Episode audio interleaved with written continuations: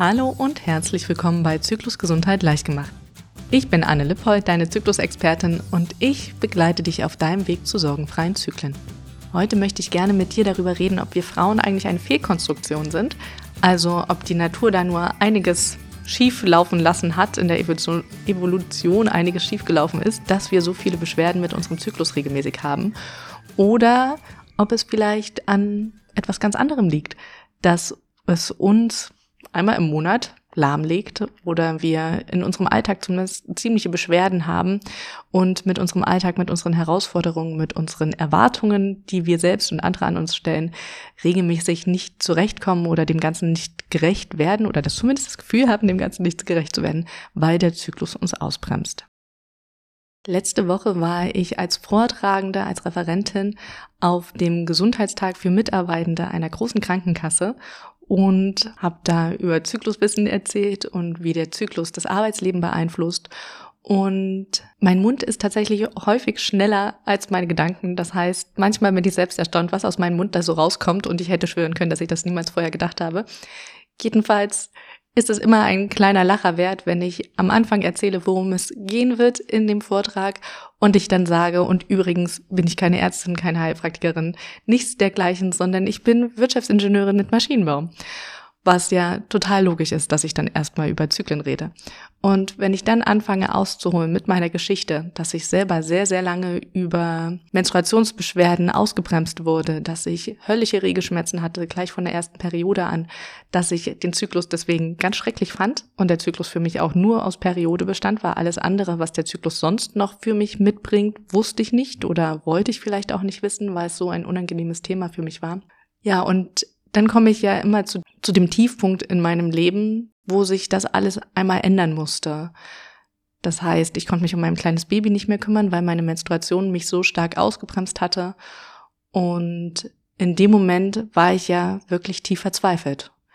Auch mit dem Gedanken, Mensch, ich mache doch hier gerade eigentlich das, wofür die Evolution uns Frauen geschaffen hat, nämlich Nachwuchs fördern und ähm, für den Fortbestand der Menschheit sorgen. Und gleichzeitig kann ich genau das nicht, weil ich gerade einen biologischen Prozess in mir ablaufen habe, die Menstruation, den ich ja mit Pille und so natürlich stoppen könnte, aber der aus der Evolution heraus gesehen ja ganz normal abläuft.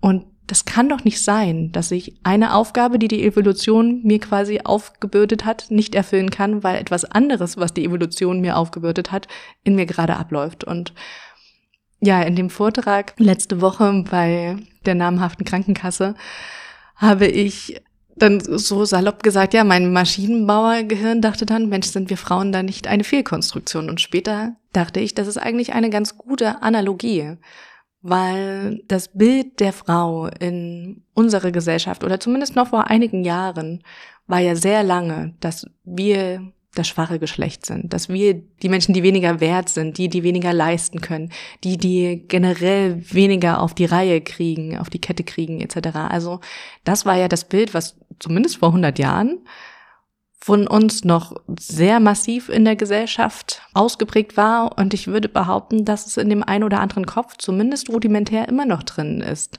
Auch die Medizin ist sehr lange oder teilweise immer noch vom Standard Körper Mann ausgegangen und hat dann das, was Frauen erleben, haben, wie es bei Frauen ausgeprägt ist, das ist die Abweichung, obwohl wir ja die Hälfte der Bevölkerung sind. Selbst beim Herzinfarkt, wenn es darum geht, was sind typische Anzeichen für Herzinfarkte, heißt es immer noch, Schmerzen in der Brust, ziehen bis in den Arm, bla bla bla. Das ist so das Typische. Das ist das, was Männer erleben. Und Frauen hätten abnormale Anzeichen für Herzinfarkte und deswegen würden sie unterdiagnostiziert werden oder zu spät diagnostiziert werden. Dabei sind wir Frauen doch die Hälfte der Bevölkerung. Wie kann denn das, was die Hälfte der Bevölkerung erlebt, eine Abweichung sein und nicht einfach noch ein zweites Normal? Okay, aber Vielleicht merkst du, ich könnte mich darüber sehr intensiv aufregen. Jedenfalls ist der Gedanke, dass der weibliche Körper eine Fehlkonstruktion ist, dass der weibliche Körper eine Konstruktion ist, die nicht ganz so viel wert ist, nicht ganz so viel leisten kann wie ein männlicher Körper, sehr verbreitet. Und ich würde sagen, dass selbst wir Frauen nicht ganz frei davon sind, spätestens wenn der Zyklus uns Beschwerden macht, uns ausbremst uns Steine in den Weg legt etc. Und ich kann das total gut nachvollziehen, weil, wie gesagt, ich hatte ja den Gedanken selbst. Ich dachte ja selbst, das funktioniert doch nicht. Da ist doch irgendwas faul im System.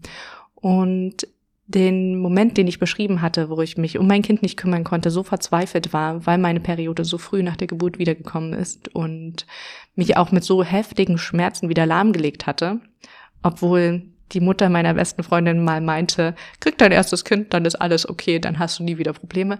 Und die Hoffnung vielleicht auch ein bisschen mit mir mitschwang. Und naja, da saß ich also auf dem Boden der Tatsachen und durfte erleben, dass die Geburt mir überhaupt nicht geholfen hatte, um keine Beschwerden mehr zu haben. Inzwischen weiß ich auch warum, aber das ist nochmal eine ganz andere Geschichte. Ja, dann dachte ich nämlich auch, irgendwas ist bei uns Frauen verkehrt.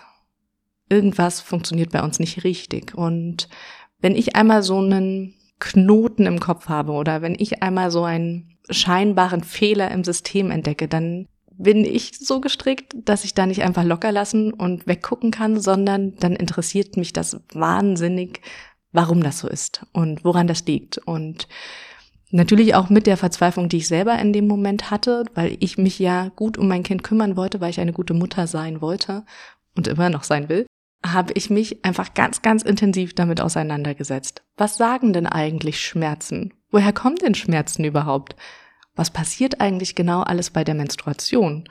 Und welche Hormone sind da beteiligt? Entzündungsprozesse etc. Dann bin ich über die Schmerztherapie gestolpert, die ja ein medizinischer Bereich ist, gerade für Menschen mit chronischen Schmerzen wo plötzlich die Medizin auch ziemlich ganzheitlich sein kann, weil da wird dann nicht mehr nur noch biologisch geguckt, sondern da wird vor allem auch ganz viel kognitives Training, Entspannungstechniken, Achtsamkeitstechniken etc. mit angewandt. Also da ist komischerweise die Verbindung da, auch medizinisch fundiert, also keine Trennung mehr zwischen Körper und Geist, sondern da darf die Verbindung zwischen alles, was in meinem Gedanken passiert, in meinen Emotionen passiert und was ich an Körperempfindungen habe, die Verbindung darf plötzlich aufgemacht werden. Aber laut klassischer Medizin nur in der Schmerztherapie.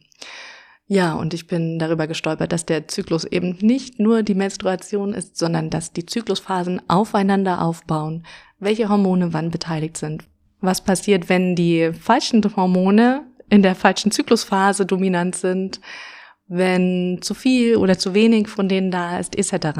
Und ja, diese ganzen Studien sind ja schon sehr fehlerbezogen, sag ich mal, also sehr darauf bedacht, ein Problem zu erklären, eine Krankheit zu erklären, was ja auch ganz logisch ist, so entsteht ja meistens Forschung oder Forschungsergebnisse. Was mir aber total gefehlt hatte, als ich da recherchiert hatte, war die Beschreibung, was ist denn eigentlich ein gesunder Zyklus? Oder überhaupt die Definition von, wie läuft es denn rund, wie läuft es denn gut, ja? Also, wenn ich an meinen Maschinen im Maschinenbau denke, dann haben wir da ganz bestimmte Kriterien, wo wir sagen können, das ist eine Dauerlast, die die Maschine fahren kann, ohne kaputt zu gehen. Und dafür gibt es ganz bestimmte Parameter, an denen man festlegen kann, wie die Maschine dann fahren muss. Also sei es eine bestimmte Geschwindigkeit, die sie fahren soll oder auf welcher Temperatur sie laufen soll, etc. Und diese Beschreibung gab es für den weiblichen Zyklus einfach nicht. Und daraufhin habe ich ja den Begriff Zyklusgesundheit ins Leben gerufen. Und ich freue mich total, dass der inzwischen so in aller Munter ist, als wenn das ein ganz normaler Duden-Begriff wäre, der schon vor 100 Jahren da wäre. Und mit dem Wort meine ich eben genau das. Wie muss der weibliche Zyklus ablaufen? Was braucht der weibliche Körper, damit der Menstruationsprozess, damit all, der Eisprung, die Eireifung, all die Phasen, die Lutealphase mit dem Progesteron, damit das all so laufen kann, dass der Körper davon nicht kaputt geht, aber gleichzeitig auch, dass wir davon nicht kaputt gehen, also dass wir darunter nicht leiden, dass wir keine Leistungsausfälle haben, keine Stimmungsschwankungen, die uns Beziehungen schwer machen oder Beziehungen beenden lassen, die uns im Arbeitsleben Steine in den Weg legen etc. Und ich habe da quasi für mich entdeckt, dass nicht das Problem ist, wir Frauen wären eine Fehlkonstruktion, sondern das eigentliche Problem ist, dass für uns Frauen oder zumindest für den weiblichen Zyklus die Bedienungsanleitung fehlt. Und vielleicht kennst du das auch. Das ist ja auch so ein Narrativ über Frauen, dass sie keine Ahnung von Technik hätten und dass sie, sobald ein neues technisches Gerät kommt, das erstmal dem Partner hinklatschen oder dem Papa oder Onkel oder Bruder oder was auch immer und sagen, hier richte das mal für mich ein. Ich will das nicht verstehen müssen. Ich will nur wissen, wo ich hindrücken muss, damit es so läuft, wie ich es brauche. Und ich behaupte, dass die allermeisten Frauen viel besser mit dieser Technik zurechtkommen würden, wenn sie von Kind auf, von Kindesbein auf, genauso viel mit Technik in Kontakt kommen würden wie Männer oder wie Jungs in dem gleichen Alter und wenn ihnen vor allem nicht ständig das so vorgelebt werden würde.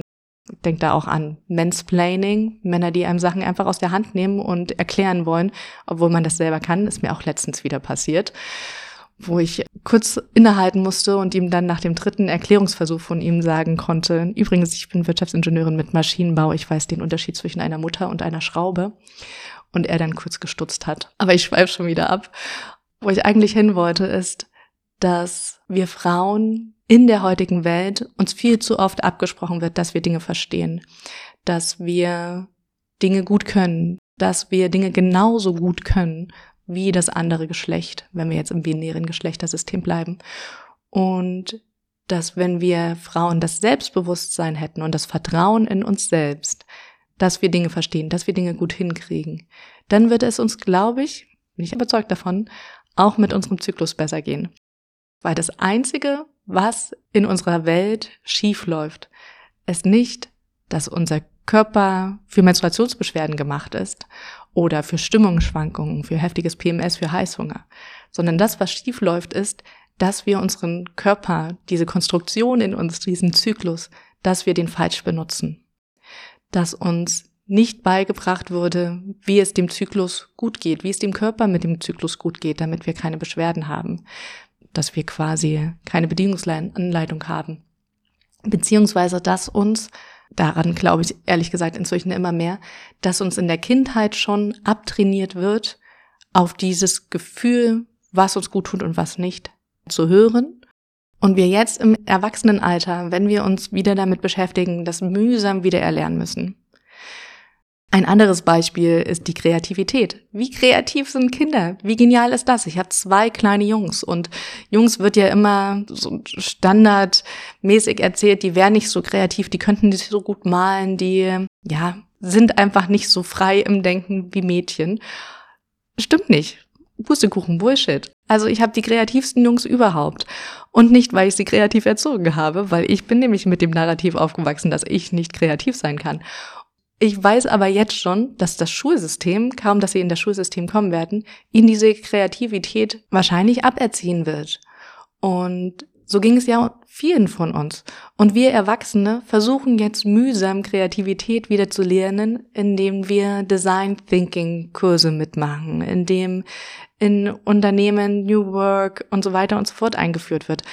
Alles schwerfällig, alles ein Versuch, einen Bereich in unserem Gehirn zu kitzeln, der vorher verhungert ist. Und der ganz früher, als wir Kinder waren, aber noch da war. Und genau so sehe ich das auch mit Zyklusgesundheit. Als Kinder wissen wir, wann wir Hunger haben, aber dann wird uns gesagt, nein, jetzt ist keine Essenszeit. Wir wissen als Kinder, wann wir satt sind, aber dann wird uns gesagt, nein, du musst den Teller noch aufessen. Wir wissen, ob etwas wehgetan hat, aber dann heißt es, nein, komm, das war doch nicht so schlimm. Wir wissen, worauf wir uns gerade konzentrieren können, was für Gefühle wir gerade haben, aber dann heißt es, Mensch, jetzt musst du nicht mehr weinen oder ach nein, das kann nicht wehgetan haben, guck mal, bist ja nur kurz gestolpert, etc. Also uns wird als Kind ganz oft von anderen, von Außenstehenden vorgeschrieben, wie wir uns zu fühlen haben, wie wir mit unserem Körper umzugehen haben.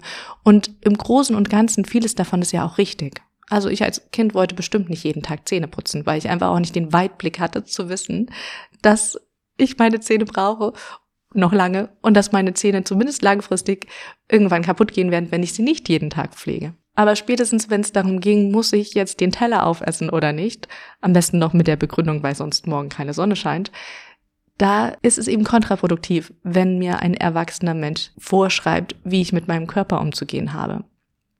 Ich denke da nur an all die Menschen, die jetzt wieder intuitives Essen lernen müssen, weil sie mit den heutigen Portionen nicht gut zurechtkommen, weil sie innerlich immer noch den Satz hören, Jeder Teller muss aufgegessen werden und dann mit Übergewicht zu kämpfen haben.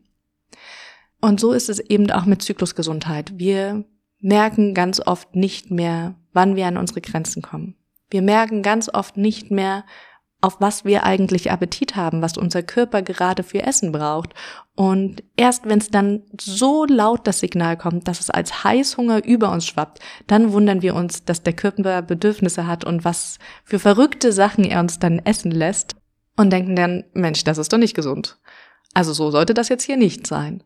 Aber wir vergessen, dass wir vorher schon die vielen kleinen Signale verpasst haben, wo der Körper uns mit Appetit gezeigt hat, was er gerade für Nährstoffe braucht. Und der Körper oder ich sage auch ganz gerne der Zyklus, der ist so lange leise, bis er das Gefühl hat, nicht gehört zu werden. Ja, die Signale werden immer lauter. So ist es auch mit Schmerzen. Die meisten Kopfschmerzen, die meisten Migränen kommen nicht aus dem Nichts. Es gab vorher schon Frühboten. Es gab vorher schon Anzeichen, die darauf hingedeutet haben. Die meisten Menschen haben nur verlernt, diese Zeichen schon wahrzunehmen. Ich denke da bei Migränen an die ganzen Genussmittel, die als angeblicher Auslöser für Migräne ziemlich lange galten. Also, dass man Heißhunger auf Schokolade, auf Rotwein, auf herzhaften Käse hat, etc. Und das war dann angeblich der Auslöser für die Migräne. Aber dieser Heißhunger darauf war nur ein Vorbote davon, dass die Migräne kommen wird. Und wenn ich das weiß, wenn ich diese leisen Signale meines Körpers kenne, dann kann ich auch rechtzeitig einlenken und dann kann ich auch dafür sorgen, dass die Migräne nicht mehr ganz so heftig wird oder vielleicht sogar gar nicht mehr kommt oder nur ein leichter Kopfschmerz ist etc. Aber dafür muss ich wieder lernen zuzuhören. Und dieses Zuhören und dieses Verstehen, was mein Körper mit diesen leisen Signalen mir eigentlich sagen will, das ist das, was ich mit Betriebsanleitung meine. Das ist das, was ich mit Handbuch für den weiblichen Zyklus meine, der uns oder das uns komplett verloren gegangen ist weil uns aberzogen wurde, auf unseren eigenen Körper zu hören. Und vielleicht denkst du jetzt, ja, aber Tiere haben ja auch keine Handbücher. Und Urvölker hatten auch keine Handbücher, in denen sie nachlesen konnten, wie das denn jetzt mit dem weiblichen Zyklus funktioniert. Und da sage ich, ja, stimmt. Aber Tieren wird auch nicht von anderen beigebracht, dass sie nicht auf ihren eigenen Körper hören sollen. Tiere gehen dann schlafen, wenn sie müde sind. Tiere essen dann, wenn sie Hunger haben, und zwar das, worauf sie Hunger und Appetit haben. Außer es ist gerade nicht da, dann weichen sie aus. Urvölker sind wahrscheinlich so sehr in Verbindung mit ihren eigenen Bedürfnissen und Grenzen, da braucht es gar keine Betriebsanleitung. Also ich habe mal gelesen, dass Urvölker nie mehr als vier Stunden am Tag arbeiten, weder Frau noch Mann. Wer von uns kann das heutzutage schon behaupten? In der heutigen Welt, in dieser westlichen Welt.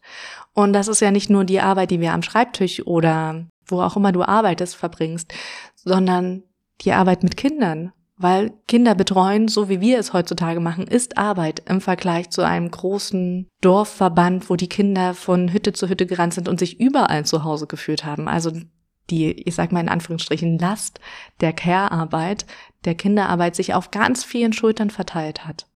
Ich behaupte auch, dass Urvölker, wenn die sich schlapp gefühlt haben oder Menschen sich da in diesen Völkern schlapp gefühlt haben, wenn sie keinen guten Tag hatten, wenn sie Kopfschmerzen hatten, was auch immer, dann hatten die auch das Recht und sich vor allem selbst erlaubt, liegen zu bleiben, weniger zu machen. Während wir heutzutage lieber eine Tablette nehmen und uns trotzdem in die Arbeit schleppen und versuchen, unseren Alltag zu meistern. Die meisten zumindest von uns. Also wir in unserer Gesellschaft gehen viel, viel, viel zu häufig über unsere Grenzen hinweg, ignorieren die Signale des Körpers und sind dann verwundert, warum der Körper nicht so funktioniert, wie er sein sollte oder warum er Beschwerden macht. Und wenn ich nochmal zurück darf zu meiner Analogie zum Maschinenbau. Ich sagte ja schon, dass wir für Maschinen, für große Geräte ganz normale Grundlasten quasi errechnen konnten, auf denen die Maschine sehr lange laufen wird mit sehr hoher Wahrscheinlichkeit. Klar, kommt immer mal Wartung, dass ein Teil geschmiert, geputzt, ausgetauscht werden muss, was auch immer. Aber die Maschine selbst kann, wenn sie gut und solide gebaut ist, wirklich viele Jahre damit fahren. Aber es gibt auch die Möglichkeit, die Maschine Hochlast zu fahren. Das heißt, viel schneller auf einer viel höheren Temperatur etc. als das, was gesund für die Maschine wäre. Und ab und zu ist das auch mal okay.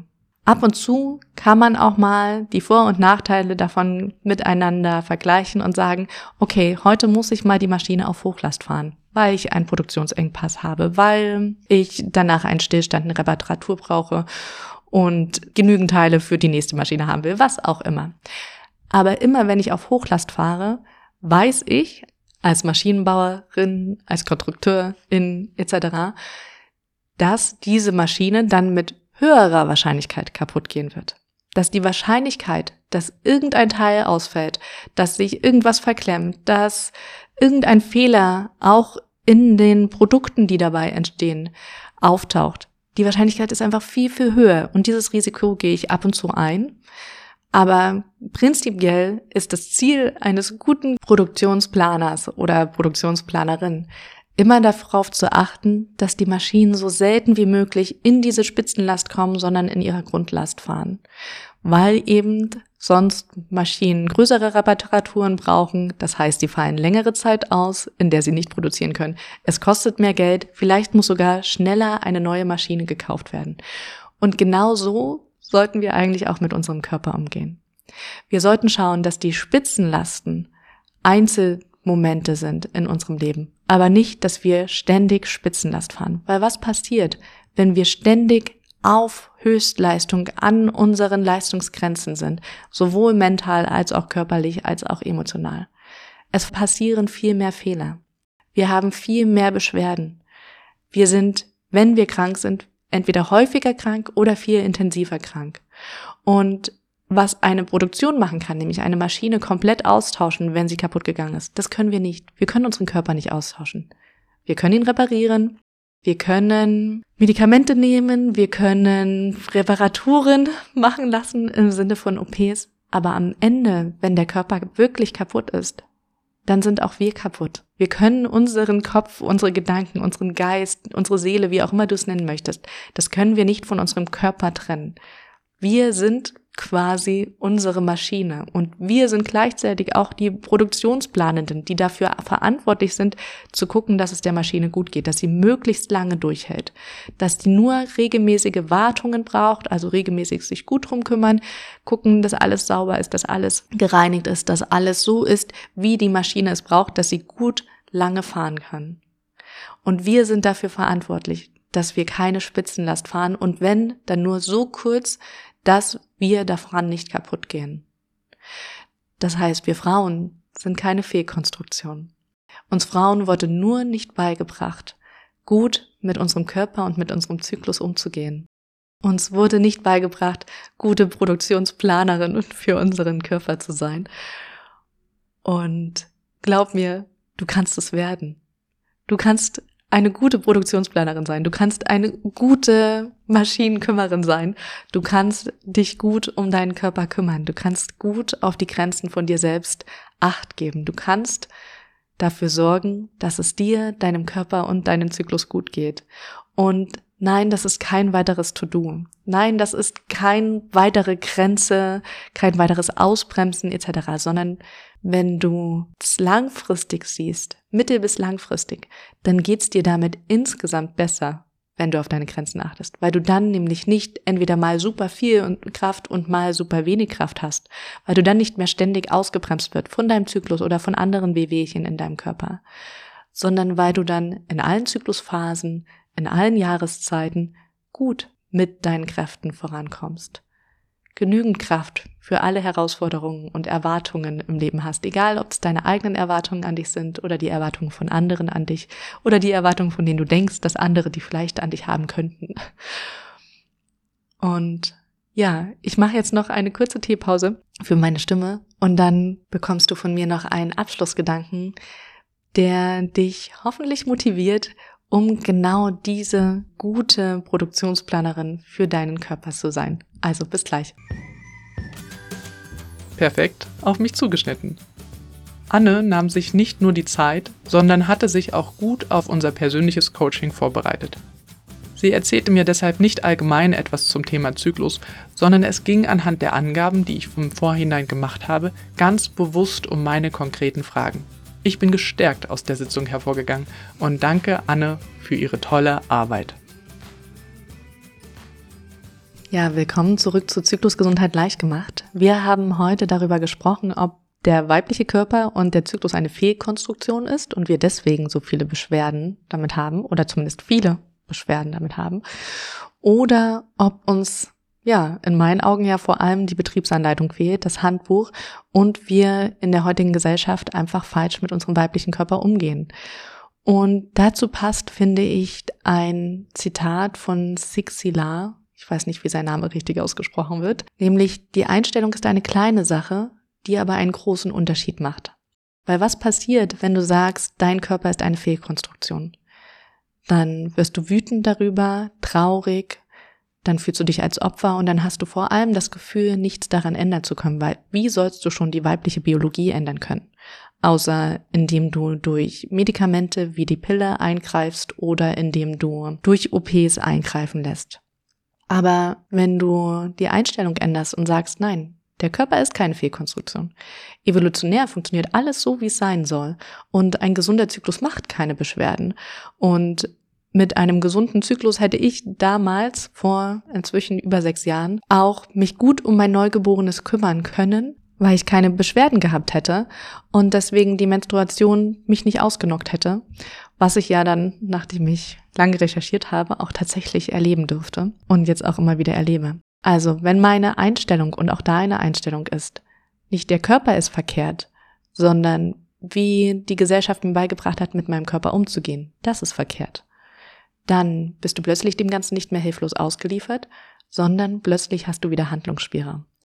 Plötzlich siehst du wieder, dass du Dinge selbst in Angriff nehmen kannst oder dass du selbst Dinge in die Hand nehmen kannst, dass du Dinge beeinflussen kannst, dass du, ja, Dinge ins Positive auch rücken kannst, positiv verändern kannst, dass du auch mitverantwortlich bist und dann passiert ganz, ganz viel, nämlich dann kannst du plötzlich ins Tun kommen, dann kannst du einen Mini-Mäuseschritt nach dem anderen machen, Erfolge sehen, Verbesserungen sehen und Stück für Stück deinen Weg in Richtung sorgenfreie Zyklen erleben. Und das wünsche ich dir so sehr von ganzem Herzen. Das wünsche ich wirklich allen Frauen dieser Welt. Erstmal arbeite ich mit den Deutschsprachigen zusammen, weil mir das gerade am leichtesten fällt. Aber ich hoffe, dass wir hier eine kleine Mini-Revolution auslösen, die Stück für Stück sich auch in die restlichen Welt verbreiten wird. Und wenn du jetzt sagst, ah ja, stimmt, ich möchte meine Einstellung ändern. Ich möchte wieder lernen, mit meinem Körper, mit meinem Zyklus gut umzugehen, sodass der Zyklus auch sorgenfrei bleibt. Dann kann ich dir ans Herz legen, dich auf ein Coaching, ein persönliches Coaching bei mir zu bewerben. Es ist noch ein Platz frei, der am 15.03. startet. Ich nehme ja nur ein Coachie pro Monat an. Das heißt, das ist eine einmalige Gelegenheit, so kurzfristig tatsächlich mit mir noch ein Zyklus-Coaching zu starten. Wenn du Interesse hast, dann komm bei mir auf die Webseite fraulichkeit.de slash coaching und füll den Bewerbungsbogen aus. Das dauert ungefähr fünf bis zehn Minuten und dann habe ich schon mal einen ersten Einblick darin, was deine Beschwerden sind, wie dein Lebensstil aussieht und wenn das Gute zu mir und meiner Methode passt, dann werden wir ein erstes kostenloses Kennenlerngespräch haben, in dem wir nochmal detaillierter darüber reden, was genau du willst, was genau deine Beschwerden sind, was meine Vorgehensweise ist, was meine Expertise ist. Und dann werden wir schauen, ob wir gut zusammenpassen, ob ich dir helfen kann auf deinem Weg zu sorgenfreien Zyklen. Und ja, wie gesagt, ein Platz ist noch frei für 15.3. Danach erst wieder Ende April. Von daher bewirb dich gerne jetzt auf diesem Platz. Und ich freue mich, wenn wir uns bald schon im kostenlosen Kennenlerngespräch hören und sehen. Und wenn dir diese Folge gefallen hat, dann lass mir gerne ein Sternchen da. Und wenn du Themenwünsche hast, dann schreib mir gerne an podcast.fraulichkeit.de. Ich freue mich auf jeden Fall, wenn du den Podcast abonnierst und auch nächste Woche wieder dabei bist, wenn es heißt Zyklusgesundheit leicht gemacht. Bis dahin, deine Anne.